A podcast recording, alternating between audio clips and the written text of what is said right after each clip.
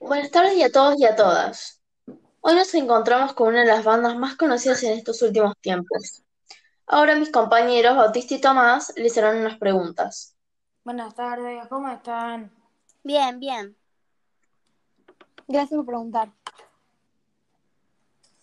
¿Por qué se les ocurrió empezar con la música? Y desde chicas que cuando íbamos al colegio siempre nos anotábamos en los talleres. Y nos decían que teníamos un futuro como músicos. ¿Tuvieron alguna gira? ¿Cómo fue esa experiencia? Sí, tuvimos muchas, pero la que más nos gustó fue la de Mar del Plata.